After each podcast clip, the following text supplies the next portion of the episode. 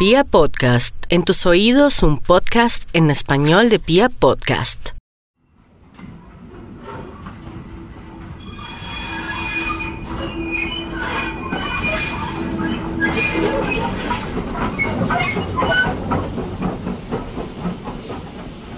Aquí estoy sentada en la cama y aún miro en el mapa para descifrarte. Hemos tenido la oportunidad de hablar con varios artistas recientemente para darnos cuenta qué tal se ve la vida a través de la música y qué tal se ve el mundo a través de la música. Así que quiero presentarles hoy eh, a una gran amiga, la, la queremos mucho, no solamente en Colombia, sino en muchos lugares de Hispanoamérica. Aquí está la gran Cani García. Cani, bienvenida como siempre. Gracias, gracias. Contenta de regresar siempre a Colombia. Bueno, Cani, qué rico hablar un poquito también de Puerto Rico y hablar un poquito de, de su tierra, de su gente. Sí. Eh, de conocer un poquito esa idiosincrasia. Yo creo que igual, eh, igual nosotros eh, con ese espíritu que tenemos muy arraigado, pues igual seguimos siendo un pueblo muy alegre. Sí, sí lo somos. Somos muy alegres y somos muy expresivos en miles de cosas, ¿no? En, en la música, en, en, el baile, en la comida, ¿no? Me dicen que, por ejemplo, en Puerto Rico parece que, que criaran, que, que nacieran artistas todos los días. Eh, yo no sé qué es, porque la gente a veces eh, en las entrevistas nos preguntan, pero es impresionante. Creo que es donde más artistas hay por metro cuadrado. O sea, eh, somos una islita de nada y, y, es impresionante. Y uno puede pensar mil cosas, pero no, porque, por ejemplo, nosotros con los colombianos, creo, al menos siento yo en mi experiencia personal, que es con la gente que más eh, más nos identificamos, más nos parecemos. Eh, eh, es así, o sea, el colombiano y el puertorriqueño se parecen en demasiadas cosas. Y entonces uno pudiera pensar, bueno, de Colombia entonces se supone que por metro cuadrado pasará un poco lo mismo. Aquí hay demasiado talento también. Yo creo que, no sé si, si uno, por eso me cuesta mucho el pensar en las razones. Decir, no, pues tenemos unas influencias caribeñas, sí, pero... Españolas, africanas. Españolas, africanas, este, claramente eh, también hay unas influencias anglo que están ahí latentes y, y, tienen que ver con esa relación que hablábamos hace un momento. Eh, pero como quiera me parece pues que es medio inexplicable porque hay muchos países en Latinoamérica que tienen también eh, una tierra extremadamente fértil, es como el café. O sea, en Puerto Rico se produce un café espectacular, pero aquí en Colombia se produce un café de primera. ¿sabes? Eh, tenemos más o menos eh, una tierra igual de fértil y, no sé si también hay solo una cosa que yo he pensado cuando me preguntan en esto de, de, de los artistas y los músicos en Puerto Rico que, que me hace es que pudiera decir que eso puede ser una cosa y es simplemente que en Colombia la gente puede vivir, un artista puede vivir únicamente de Colombia, o sea, y tú lo ves con un Silvestre Dangón, por ejemplo. Si la traiga tuya. Dice. O sea, la cantidad de shows que hace al año en Colombia es impresionante. Obviamente es un artista internacional y toca afuera y toca mucho afuera pero nada más en Colombia él se hizo, se hizo, se hizo inmenso. En Puerto Rico no hay esa capacidad. Nosotros tenemos eh, setenta y pico de municipios, pero le decimos municipio a que cambiamos de municipio cada diez minutos. este y entonces toca, yo he tocado en, yo toqué en absolutamente todos. No hay un pueblo en mi país que yo no haya tocado. Pero después que hice eso, pues ya no puedes vivir solamente de los municipios porque es un show al mes que hay aquí uno allá y no, no, te da para vivir. ¿Y que tenemos la obligación? De exportar nuestra, nuestra música, nuestro talento. No tenemos de otra. Es una isla muy pequeñita y eso hace que quizás el artista puertorriqueño se conozca internacionalmente porque no tenemos de otra. No podemos vivir de, solamente el país. Es una necesidad. Entonces el, el, artista nacional, por ejemplo, hablar en España de una Rosalén, de una Vanessa Martín, de de un Melendi o de un Pablo Alborán o de un Manuel Carrasco, en especial estos primeros, Manuel Carrasco, Vanessa o Rosalén, son dioses en España, pueden rodar únicamente por España. Tiene un cañón de alegría disparando en los ojos. Y gracias a Dios, pues mira, les ha ido muy bien internacionalmente, pero no pasará nada internacionalmente, viven felices de su país. Nosotros no tenemos esa realidad y yo creo que mucho tiene que ver con eso también. Y sacar la música no es fácil, eh, es un reto. Usted habla de Silvestre, bueno, es que además Silvestre es como una religión. Sí, es una religión. Es una religión. Es una religión. ¿Cómo es que le dicen los silvestristas? sí. sí, silvestrismo. Sí, es toda una religión. Pero hay otros casos también de otros grandes amigos. Sí. Eh, Santiago, por ejemplo. claro. sí. hay otros que siguen eh, pedaleando muy fuerte para, para proyectarse a nivel internacional, como Andrés Cepeda, por supuesto. Fonseca, bueno. eh, hay un sinnúmero, hay, hay una cantidad de nombres. Pero, pero sacar la música de, de Puerto Rico, que además produce tantos artistas, también Sí. se vuelve un reto porque, bueno, vemos casos de gente que ha triunfado. Claro. Cuando uno le dice, no, vengo de Puerto Rico, uno dice, uno como que por ende ya, ya da, da por hecho que es exitoso. Fíjate eso. Sí, pues mira Un que puertorriqueño dice, no, Ah, ese tiene el sello ya, ya del la éxito. rompió, ¿no? Ya la rompió. Y se van un ratico para allá, para Nueva York, para Brooklyn, donde sea, y ya, ya estuvo. O sea, es como, pero, pero, pero pues la tarea no es fácil. No es fácil. No es fácil porque ya tenemos que vivir montado en un avión. O sea, de la única forma. O sea, el trabajo es, es también mucho mayor. La gente dice, ay, qué chévere, montado en un avión. Bueno, no es tan chévere porque a veces también es desgastante. Eh, ya que hablamos de la música, hace un poquito en los Billboard Latin, en el Billboard Latin Music Week, Sí. entiendo que tuviste la oportunidad de hablar con otros artistas sobre el futuro del pop Ujú. en los tiempos de la música urbana. ¿Cuáles fueron las conclusiones de esa discusión, de ese foro? Pues mira, no llegamos a ninguna. Yo creo que fue mucho hablar y, y- y- y desahogarnos de, de lo que estamos viviendo. Yo, yo de verdad que no, yo, yo pienso, no sé, yo pienso que, que a veces se le ha dado mucha importancia a, a- a esto de lo de la, la era urbana. Yo me imagino también que la gente, porque está ávida de que haya un poco más de balance, no, no, no es porque deje de, de, de existir. Hay- música urbana buenísima, y hay música urbana fatal, y hay música pop buenísima y hay pop que es Sí. asquerosamente malo. O sea, todos tenemos buena y mala música en todos los géneros. Y yo creo que, que se le ha dado la importancia de, bueno, la- el, el pop. Yo creo que nunca debemos de pensar que, que porque estamos en esta ola de música urbana, la gente va a dejar de consumir lo otro. O sea, yo tengo amigos que en Puerto Rico le decimos cocolos a los salseros. Amigos que son salseros y que nunca van a dejar la salsa, no importa que suceda. Tengo, mi- mi- en mi casa, por ejemplo, mi, mi familia es muy religiosa con, con- gente como Drexler o Joaquín Sabina. Eh, nunca van a dejar de consumir la música de ellos porque esté pasando cualquier otra cosa. O sea, yo creo que eso es algo que, que se ha perdido un poco. La gente teme de que no, el pop va a morir o que va a morir. No ha muerto ninguno de los otros géneros. O sea, que los espacios son más difíciles, que son más limitados, que conseguir un número uno es, imposible. Bueno, pero tampoco nosotros hacemos música para un número uno, hacemos música por otras tantas razones. Y hay otros que hacen música para ese número uno y, bueno, y tendrán ellos que hacer su- las cosas que han ido haciendo, moverse con la ola de lo que está pasando y, y todo yo creo que es válido. Así que para mí esto de, de la música pop dentro de la era urbana eh, es un tema que, que quizás de aquí a no sé, a tres Billboard Week vamos a hacer, eh, o, de aquí a 10 vamos a hacer eh, la música pop dentro de la era del rock en español, o dentro de la era del trap, o dentro de la era de, otras tantas cosas. Y, y por eso para mí era interesante la conversación, pero no desde el punto de vista de que esto eh, estamos en peligro de extinción. ¿no? Yo, creo que obviamente ahora lo bonito es que los que se quedan van a sentir una responsabilidad grande de lo que están diciendo y haciendo con su obra y su proyecto.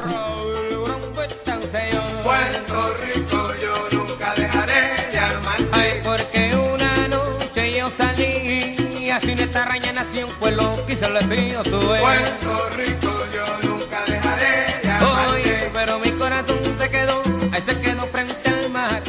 Eh, estaba precisamente leyendo una entrevista que una colega le hizo a Alejandro Sanz. Sí. Más o menos Alejandro Sanz en esa entrevista, a ver si la encuentro acá la respuesta exacta.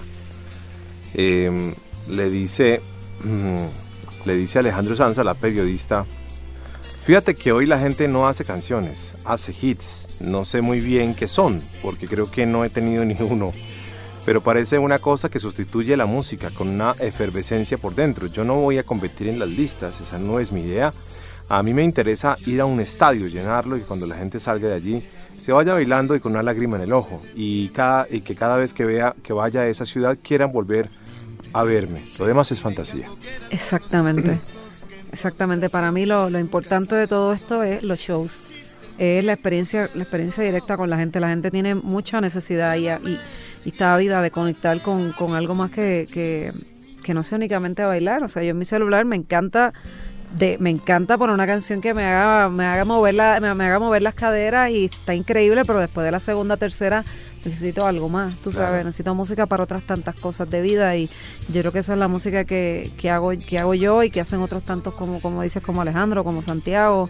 Y, y en esa parte, pues esa es la, eso es lo que, lo que mueve a uno, en lo- los estadios y el que la gente conecte con, con eso, con algo más que, que no sea únicamente lo otro. Pero sí hay una diferencia entre hacer canciones y hacer hits, ¿no? Creo Claro que creo sí. el hit ha, ha sido como mal, mal interpretado un poco, ¿no? Sí, sí, sí. Ah, para mí uno, y, y es buenísimo, lo de los hits está súper válido Sí, claro, también. pues chévere. Yo, por ejemplo, digo a uno Daddy tiene que anotarse Yankee. sus knockouts en la vida, ¿no? ¿Qué? Yo digo a Daddy Yankee, yo digo, este tipo se dedica a hacer knockouts. Oyes la canción y acaba un hook y empieza otro y acaba, o sea, es el rey de los hooks. En tres minutos eh, tú oyes con calma y empieza de una manera y de momento cambia y te dice otra cosa y te dice otra cosa y, y va cambiando y, y toda la canción es un hit. Yo quisiera poder hacer eso, a mí no me, no me sale, igual que probablemente a él lo pones con una guitarra y no le sale. Yo creo que, que eso es lo, lo bonito, que todos tenemos una esquina importante que defender y que hacer y que, y que la gente que llegue a la esquina de uno pues consuma eh, lo que está buscando. Eh, pero bueno, eh, el, el tema de los hits, yo me sentara a tratar de hacerlo y creo que no, no me saldría. Hoy ya me voy,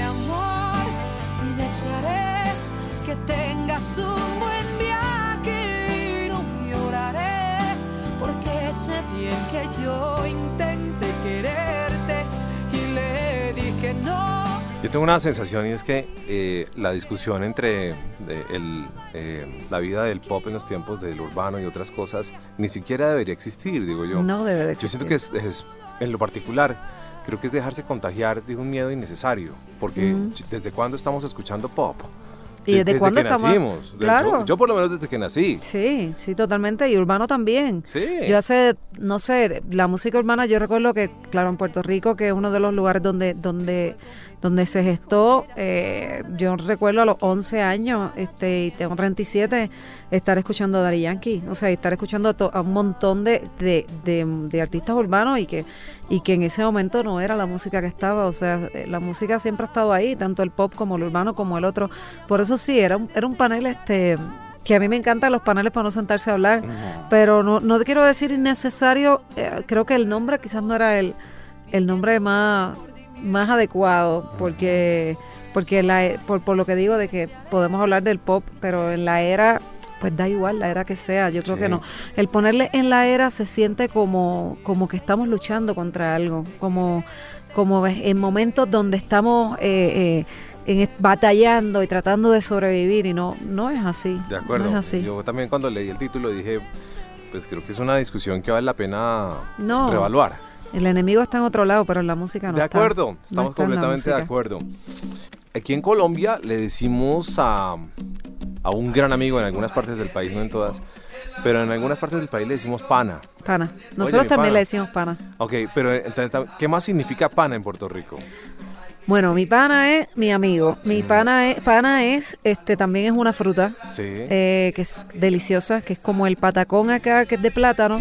sí. Pues allá se hacen patacones de pana y es Ajá. muy, muy rica. Y pana, creo que ya, dos nada más. Ok, y, y cuéntanos un poquito más de, de, a ver, cuando tú vienes o viajas por algunos lugares del mundo, sabes que llegas a algún lugar del planeta, que si seguramente si vas a, a Lima, pues hay una cantidad de, de comida de mar que seguramente quieres explorar, si es el Sí, caso tuyo. sí, pues. sí, me encanta. Ok, porque no a todo el mundo le gusta, pero si sabes que vienes a Colombia hay cositas que también tienes que probar. Sí. Pero si voy a Puerto Rico, ¿qué no puedo dejar de probar? Yo tengo aquí unos, unas listas de los pastelillos, de los chapines, eh, cositas ahí que, que creo que no puedo dejar de probar si voy a Puerto Rico. Puerto Rico, bueno, hay gente que te va a decir que el mofongo. Ujú. Pero el mofongo es de esas cosas, no sé si pasará acá, por dar un ejemplo, con la bandeja paisa.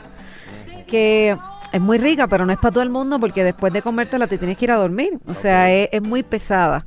El mofongo pasa un poco lo mismo. Es un plato que es este plátano verde machacado con unos pedacitos le echan de chicharrón. Que cuando te toca uno, pues tienes esa parte crunchy, le, lo cocinan, le hacen un hueco en el centro y le echan la proteína, en este caso camarón o carne o pescado, lo que quiera. Es delicioso, pero es bien pesado. Pero hay otras tantas cosas riquísimas, como decías de los pastelillos, los pastelillos de, pes- de cualquier pescado, es delicioso. Eh, por ejemplo, de marlin o pastelillos de, de dorado, de diferentes pescados. Sí. Eh, hay una cosa que nosotros hacemos que se llama las alcapurrias. Eso, es bien rico. sí.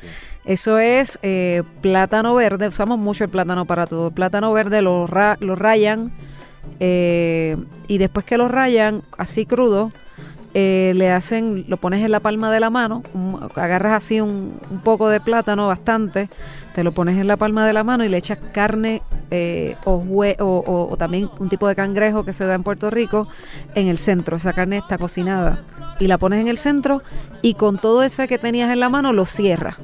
Y lo, se, se pone como un, un pequeño bate de, de béisbol chiquitito, es como, Wow. como un batecito, y lo tiras a- a freír.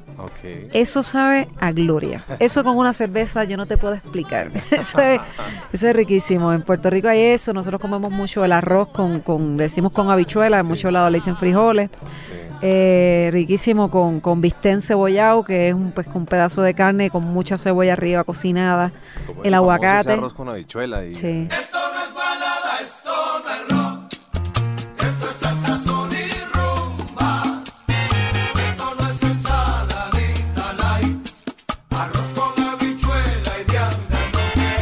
Es muy famoso y el Gran Combo lo ha hecho famoso Sí, también. sí. Eh, el aguacate siempre al lado, para nosotros eso es comida de dioses.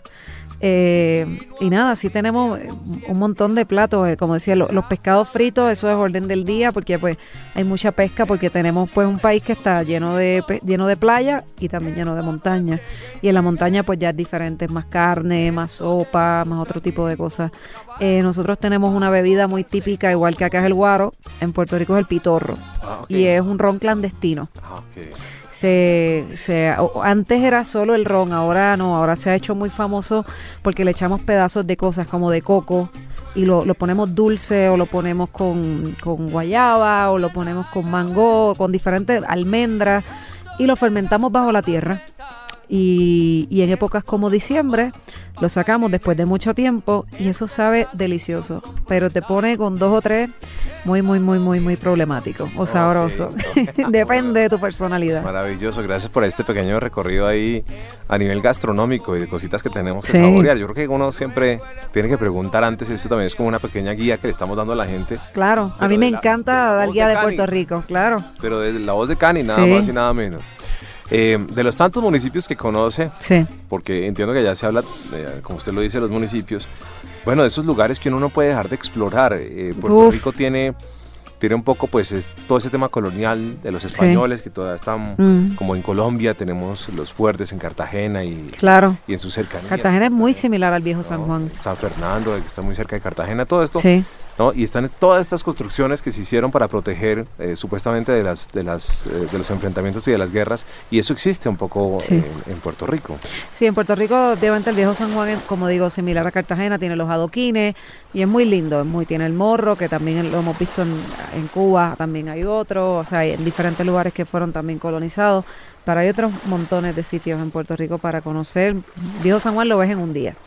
Eh, por ejemplo, al, al oeste hay uno de mis lugares favoritos en el oeste, se llama La Parguera. Y esto es en el municipio de Lajas. Y que La Parguera son casas flotantes, casas en, el agua. O sea, el suelo que es en madera, eh, miras para abajo y es el agua.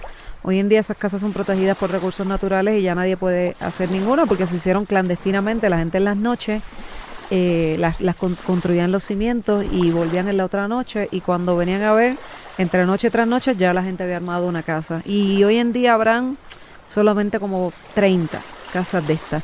Son en el agua y la única manera en que sales de allí es en un botecito.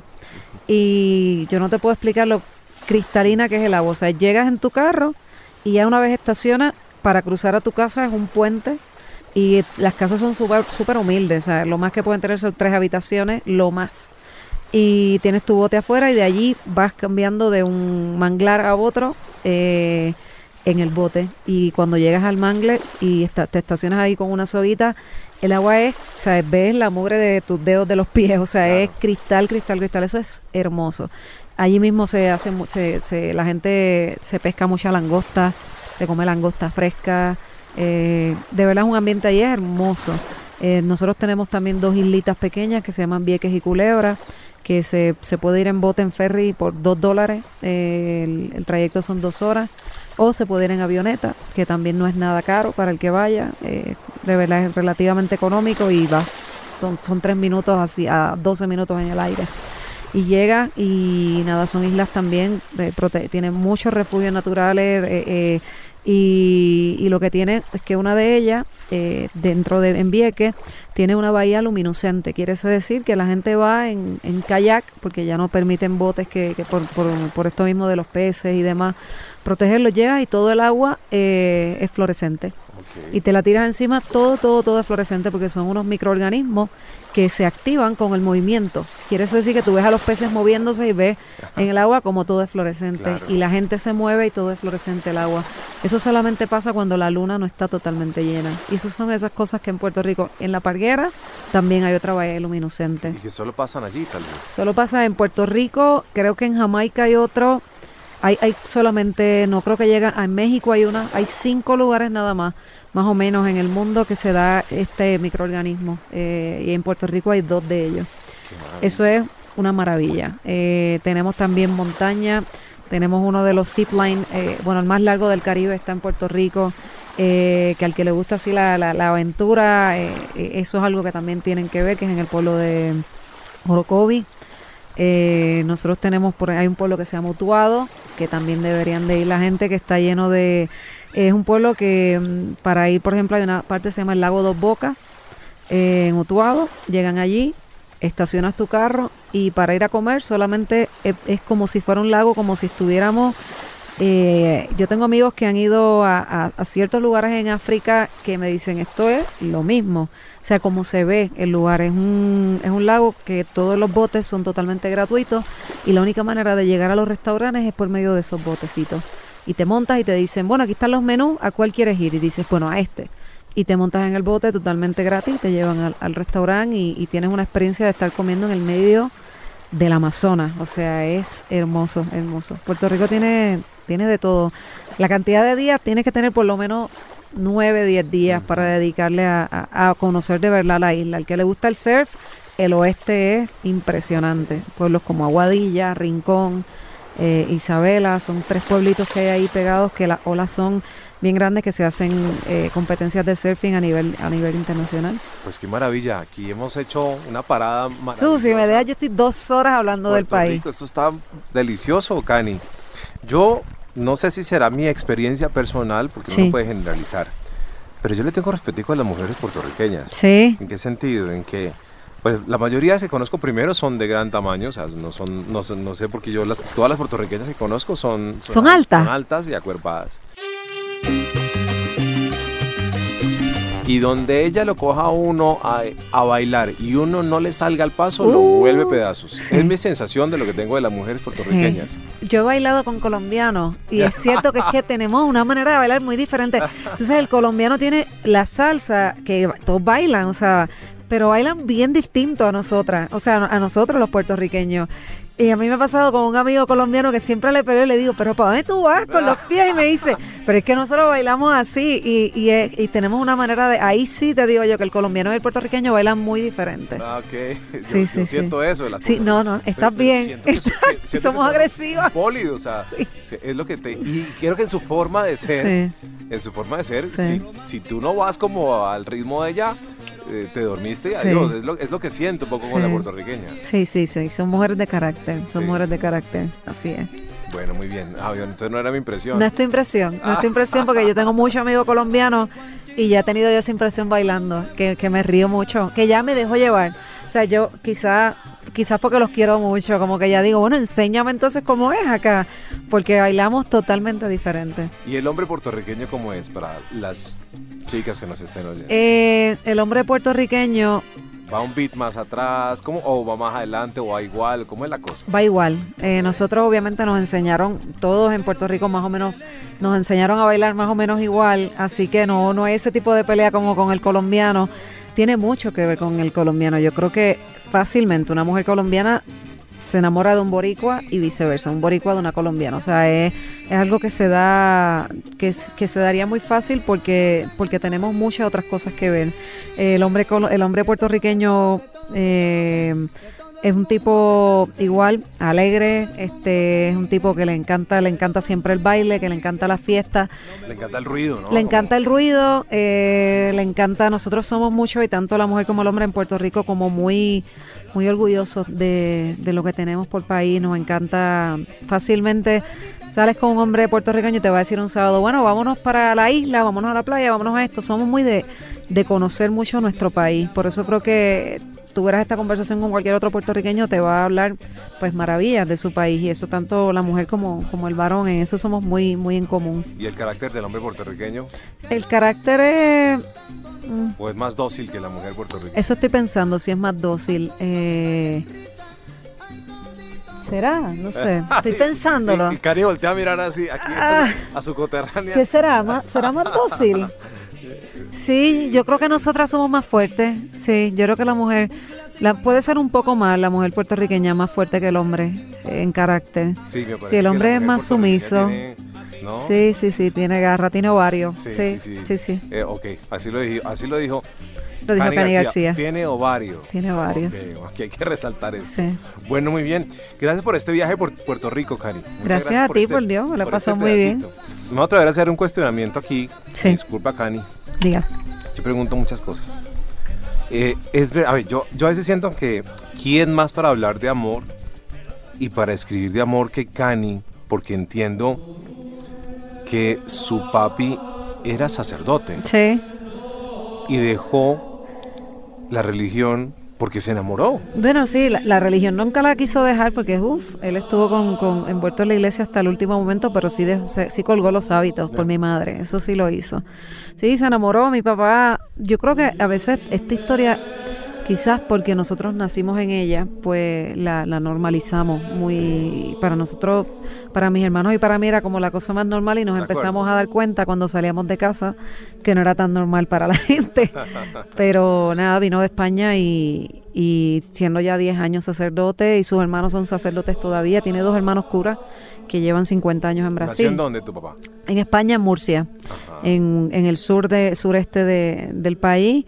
Y su- en la época de Franco, donde había mucha necesidad. Y, era una manera de tener alimento y tener educación. Y se montó en esas camionetas que antes venían buscando niños con vocación y se montó a los 10 años y estudió toda la escuela en un seminario y se ordenó de sacerdote y estuvo unos años en España y luego lo mandan a Puerto Rico y estuvo varios años en Puerto Rico hasta que llega al pueblo de mi, de mi mamá. Y cuando llega allí quería hacer un coro porque él tocaba acordeón. Cuando llega allí quedó, cayó redondo, más bien. Sí, pues no fue tan rápido.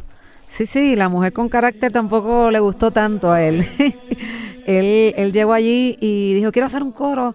Y, y le dicen, bueno, hay una muchacha que acaba de graduarse de la Universidad de Educación Musical y es maestra en tal escuela. Pues pide la ayuda porque ella toca guitarra y está armando coros en su escuela. Y ella me se tiró mi papá un día a la escuela y la conoció y no le gustó nada. Y así mismo él hace el cuento, él dice, ella tenía un aspecto, dice, unas faldas súper, súper cortas, se ponía pelucas, pero era una época, de la, época de los 60 era así. Y, y fue así que nada, eh, se conocieron y no se enamoraron en lo absoluto y ella accedió a dirigir el coro. Y luego de dos años de ser grandes amigos, ahí fue que entonces ya fue más de personalidad. Se enamoraron y, y se quisieron casar, pero mi mamá no estaba segura que él iba a pedir la dispensa al Papa, porque mi papá logró pedir dispensa, se la dieron, se pudo casar por la iglesia, que eso mi papá era como que quería que fuera así. Y mi mamá se fue a Ohio y le dijo, yo me voy de Puerto Rico y me voy a de intercambio de maestros y si tú eh, decides que esto es lo que quieres, me llama, pero vamos a darnos un espacio y piénsalo porque es una decisión de vida. Claro. Y ella se fue y él a los tres meses la llamó y le dijo, mira, ya me, me dieron la dispensa, este, vamos a casarnos. Y ella está seguro, sí, regresó a Puerto Rico, se casaron, pueblo pequeño, chisme grande, se tuvieron Claro. que ir del pueblo y se fueron al pueblo donde yo nací, que se llama Toa Baja, que, que es un pueblo que quedaba al menos a una hora y media retirado del pueblito, de, de donde era mi mamá, y allí pudieron estar un poco más tranquilos y empezar una nueva vida. Claro, y Cani me lo aclara y dice, claro, esto pues obviamente en, en- en la casa de Cani era normal. pero pues a uno le llama mucho la atención. Sí, yo lo sé, yo creo lo no- sé. No deja de ser, pero para mí es más un, eh, yo por eso lo encabezo como un tema de amor. Sí lo es, la sí lo es. del amor es una cosa, y uno a veces atenta contra el amor y dice, no, yo no me vuelvo a enamorar, y yo no vuelvo a cometer. Tan no bueno sé que qué". es, que va. Y uno dice, ah, yo soy súper poderoso y no sé qué, y ta, ta, ta, ta, ta, y mentiras. Mentira. Yo tengo un gran, te- tuve un amigo de vida que, que falleció ya hace unos dos, tres años. Y el tipo era así, el tipo se casó dos veces, se divorció y me decía siempre, uno tiene que, que darse cuenta que uno tiene todo para ser feliz dentro de uno y uno tiene que ser independiente. Y el tipo tiene un discurso de vida bastante poderoso. Yo decía que, interesante que, que es cierto que todas la- la de- la- las cosas que uno no tiene, la escasez de uno, no la tiene que encontrar en uno mismo y no, no en otro. No decir, ay, es que el otro me complementa y el otro es mi otra mitad, eso que nos han dicho que es mi otra mitad y la otra mitad la tiene uno, en uno mismo. Y sin embargo, cuando ya estaba muriendo en su lecho, en su lecho ya de muerte, me dijo, Cani, tienes que enamorarte y tienes que estar con alguien, porque qué terrible es morirse solo. Me dice, es la cosa más horrible de la vida, no tener a alguien que quiera de verdad estar contigo ahí hasta el final y, y- y limpiarte tus partes y quererte y abrazarte y decirte lo, lo, lo maravilloso que fue compartir eh, todo el tiempo de vida y tener a alguien con quien viaja.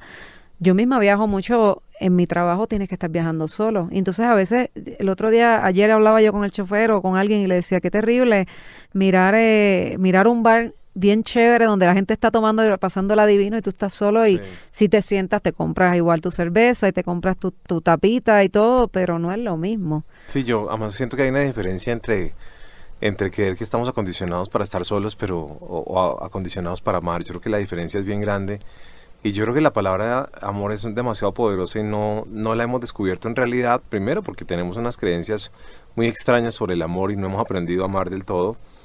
A veces amar también significa eh, soltar, liberar una cantidad de cosas que creemos que, que- que no es así y lo que hemos aprendido es que tenemos que ser egoístas y estar ahí amarrando al amor, etcétera, etcétera, Uy, una cantidad de cosas. Pero, pero siento que, que, que el hombre tiene una gran capacidad y sobre todas las capacidades que va a tener un ser humano, la de amar es la más poderosa tal vez. Sí, es la más poderosa, porque también para mí es al revés, un- es una cosa muy, muy de desprenderse y muy de hacerse grande, porque cuando, no sé, por ejemplo, yo el otro hablo a veces con mi madre, hoy, hoy mismo hablaba con ella y, y ella me, me cuenta cosas de, de, por ejemplo, mi hermano y yo chocamos mucho y a veces me dice, no, pues tu hermano me dijo esto y lo otro. Y uno dice, bueno, uno, uno ama tanto y yo de verdad quiero, eh, es un ejercicio, amar es un ejercicio. Yo digo, realmente, si ella es feliz este, ha- haciendo esto o lo otro por él o lo que sea, me toca a mí hacer ese ejercicio de amarla y de, y de decir, está bien, o sea, lo que al otro también le haga feliz, o incluso con los amigos, cuando te presentan a alguien que tú dices, esa no es la pareja que yo tenía en la cabeza y qué mal me cae y tienes que hacer ese ejercicio de amar al amigo y, y darte cuenta, desprenderte de que lo que al otro le hace feliz o lo que al otro eh, le llena no necesariamente es lo de uno. Así que para mí amar es, es un ejercicio diario y constante. Sí, fíjate que acabas de decir una cantidad de cosas ahí importantísimas. A veces eh, eh, el empowerment, bueno, women está de moda, Sí. que creo que también está siendo mal comprendido. Eh. También siento que la mujer es muy dura con la mujer. Ah, A veces las, las amigas de uno son las mismas, las más duras que le dicen a uno, pero tú qué haces con esta? O, "¿O qué haces con esta gorda? ¿O qué?". Sí. No, fíjate que la misma Sí. mujer la que descalifica a la mujer. Sí, yo no tengo muchas amigas mujeres por eso. No, no, pero sí son así, sí, sí. Yo me, me, me sorprendo mucho cuando tú ves una foto de una mujer en Instagram o en estas plataformas donde abajo las que más la, van a criticar son mujeres y tú dices, pero ¿cómo entre nosotras mismas a darnos látigos ahí? Y el empowerment women creo que está chévere, está muy bien. El otro día estuve en una discusión muy, muy interesante con, con- gente empresaria, de, gente que está liderando empresas, hombres y mujeres, de estos CEO importantes y todo. Y el empowerment women está muy, es muy importante, pero creo que también está siendo mal comprendido. Porque creo que el empowerment women está llevando a creer que la mujer tiene que ser súper poderosa y se está quitando el derecho a sentir, a vivir, a si tiene que llorar, pues tiene que llorar y entonces no hay derecho a nada ahora para la mujer. Entonces también Mm. siento que está dentro de una camisa de fuerza muy dura. Claro, porque por un lado yo creo que no, no- sentimos la necesidad de probar que tenemos la misma capacidad del hombre, pero al hombre también, eh, eh, el hombre se crió machista y entonces nosotras tampoco es que nos debemos convertir en, en un poco de machismo dentro del feminismo. O sea, al hombre le enseñaron a no llorar, como tú dices. Todas esas cosas son las que nosotras en algún momento estamos haciendo ahora que no son necesarias tampoco y no están bien.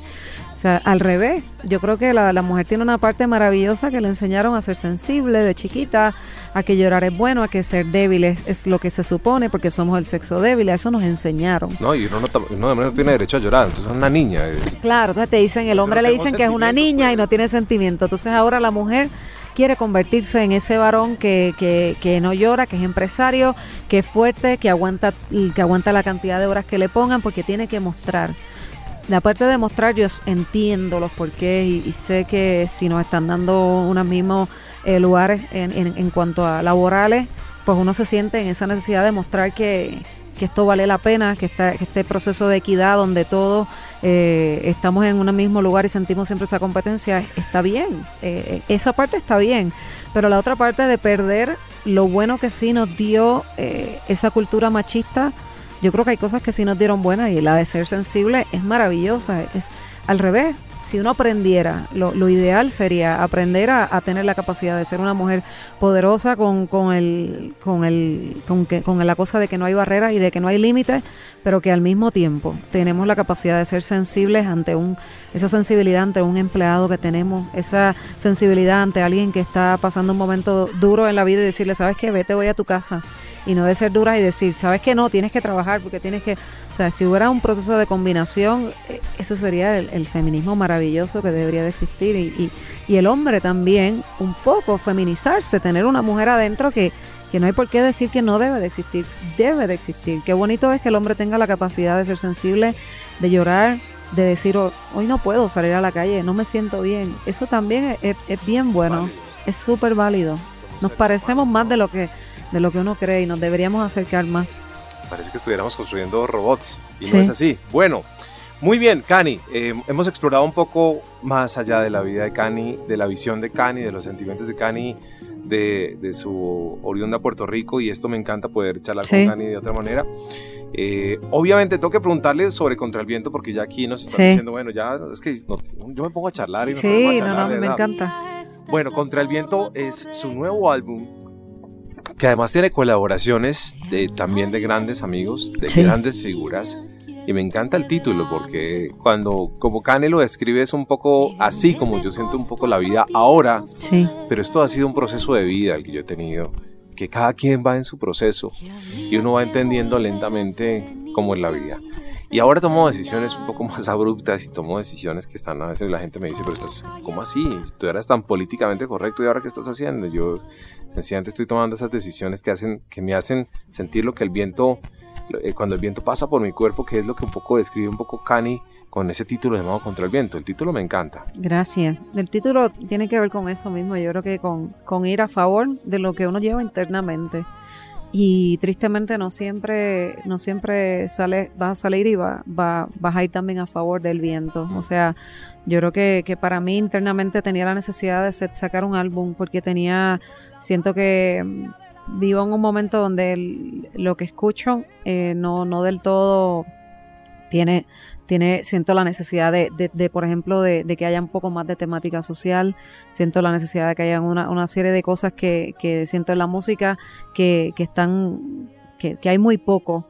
Y, y yo sé, obviamente, que cuando hablábamos hace un rato de, de los hits y demás, es un poco ir contra el viento y contra lo que está pasando con los charts de radio, pero es ir a favor de, de, de lo que yo creo. Y, y como tú decías, mientras más uno también va creciendo, uno va dejando de ser tan político y uno va dándose cuenta que los años pasan y que cada día uno tiene que ser más honesto con lo que, lo que la música que te hace feliz y, y a mi sorpresa, y me pasó con el disco pasado, eh, eh, la gente lo agradece mucho. La gente lo agradece más de lo que uno cree.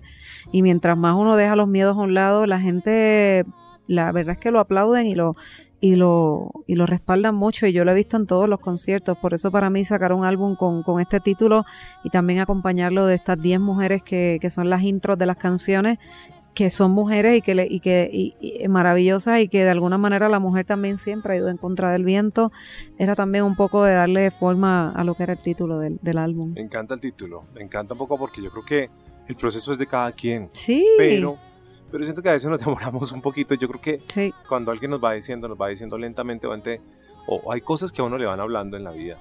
Y yo creo que mientras más rápido lleguemos al cambio o, al- o a, a un poquito a los cambios del proceso, pues más, más, nos, más nos la gozamos. Pero Claro. obviamente cada quien... Hay que caminar, a cada cual camina al paso que puede. Sí, sí, sí, sí, eso es maravilloso. Bueno, entonces hablemos un poquito del disco porque, porque ahí hay mujeres, pero hay grandes figuras también. Sí. Sí, el, álbum, la bienvenida del álbum la da Joaquín Sabina, haciendo la carátula del álbum, pinta la carátula del álbum y pinta todo lo que son la- las obras dentro del, el- librito del álbum, eh, que es de esos álbumes que en ese sentido la gente le, va a gustar, a- va, va a apreciar mucho adquirir el físico y lo vamos a sacar en físico en casi todos lados, así que con esa idea de que la gente conozca un poco de esta parte de Joaquín que no conocen tanto, que es la de pintar. Y la bienvenida la da él y la, y la despedida la da Fito Páez. Entonces, en un dueto que hacemos de una canción que, que él escribe y que cantamos a, a dueto él, él en el piano y, y fue realmente una bendición porque fue conocerlo el año pasado en, lo- en Las Vegas en los Grammy y de allí, eh, eh, bueno, nada, de allí yo creo que surgió una amistad bien linda y una complicidad y me pidió formar parte del álbum y para mí que alguien como él me pida cualquier cosa eh, pues es, una, es un privilegio. Claro. Entonces con él cierro el álbum y después pues están esta, esta, también estos duetos que son parte del álbum, no solo con Fito, tengo un dueto que va a salir ya pronto eh, con Natalia Lafourcade, que, que el viernes podrán ya ver video y demás, que es una canción que se llama Remamos y, que me encanta, eh, y también el dueto que ya la gente conoce con Tommy Torres. Esos son los tres duetos a nivel musical y, y obviamente el otro que hago con Joaquín. Y, bueno, hago esta, hago esta búsqueda de entrevistas de mujeres que la entrevista uno está en, en- en una, yo creo que en una parte mucho más humana. Y, y me doy a la tarea de ver entrevistas y entrevistas y entrevistas y cada vez que decían algo que me parecía que hacía relación con la canción, decía, uff, esto va perfecto con tal canción del disco. Entonces ellas mismas en sus entrevistas fueron quienes le buscaron pareja a las canciones y fue alzar el teléfono una a una y pedirles, eh, eh, contarles de lo que se trataba mi idea del disco y maravillosamente recibir sí por parte de todas. Creo que ninguna de las que alzamos el teléfono me dijo que no. Eh, quizás alguna no llegue, a, no llegue a contactarla por alguna razón, pero todas dijeron que sí una vez llegamos. Entonces así tenemos a gente como Sofía Vergara, Natalia Lafourcade, Rosalén, eh, Lila Downs, Thalía, eh, Soledad Pastoruti, Mercedes Sosa, mi mamá, tenemos varias, mi mamá hace un poco la historia de, de, de mi padre, de cuando se enamoraron para una de las canciones y, y la verdad que creo que la gente va a disfrutar mucho porque va- es un disco muy conceptual y, y ya después oye la canción sola, pero la intro te da una perspectiva bien bonita de la canción. Este, este álbum, además de grandes artistas, está lleno de cerebros. Sí, está ¿no? lleno de cerebro. espíritus, ¿no? Sí, sí, sí, hay, sí, hay mucha sangre aquí, muchas almas. Sí, hay muchas almas y, y bueno, mucha gente que, que está ahora, que, que, que ahí me, me, me abrazan y me cobijan y, y, y de alguna manera nunca es lo mismo para un ciclista, por ejemplo, aquí, para un Nairo, eh, salir contra el viento solo a salir con un pelotón, porque cuando te paras detrás de, del que va al frente y vas en el pelotón, el primero es el que se la está viendo difícil cor- cortando el viento, pero el que está atrás está un poquito más Sí, sí, más cuidado. Pues para mí salir contra el viento eh, con este pelotón de mujeres, eh, pues obviamente me, me, me da un poquito más de, de, más que seguridad, de confianza de que vamos a llegar a, a subir la montaña completa. Pues muchas gracias, Cani, por, eh, por este viaje. Yo creo que cuando yo un poco estudio su vida y, y le paro bolas un poco a la historia de sus papás y todo, creo que usted encarna el, el sabor de toda su familia. Ah, gracias. Porque fíjate todo lo que trae tu papá y, y creo que tu mamá tiene muchas almas. Sí, Y yo siento a tu mamá con un alma muy grande. Entonces, eh, y tú encarnas todo eso, toda esa sangre, todo ese espíritu, toda esa fuerza. Eh, ese, ese sabor para mí de lo que significa la música, creo que lo encarna Cani García. muchas Dígale a gracias. su hermano que deje de molestar. Sí, le voy a decir que deje de, deje de molestar, deje de molestar, pero él lo va a hacer como quiera siempre. Yo creo que eso es parte de la relación de hermano. Bueno, Eso es así. Cani García, gracias por charlar con nosotros. ¿Qué va? A ustedes por el cariño Y siempre. por eh, darnos la oportunidad de charlar de, de cosas diferentes, de que usted saque un tiempo en estas duras Me agendas. encanta. Para que nos sentemos, hagamos una pausa y charlemos de cosas diferentes. Que así sea siempre. Cani García, tan linda como siempre. Gracias. Quédate para que sobren las razones y nos falten años. Quédate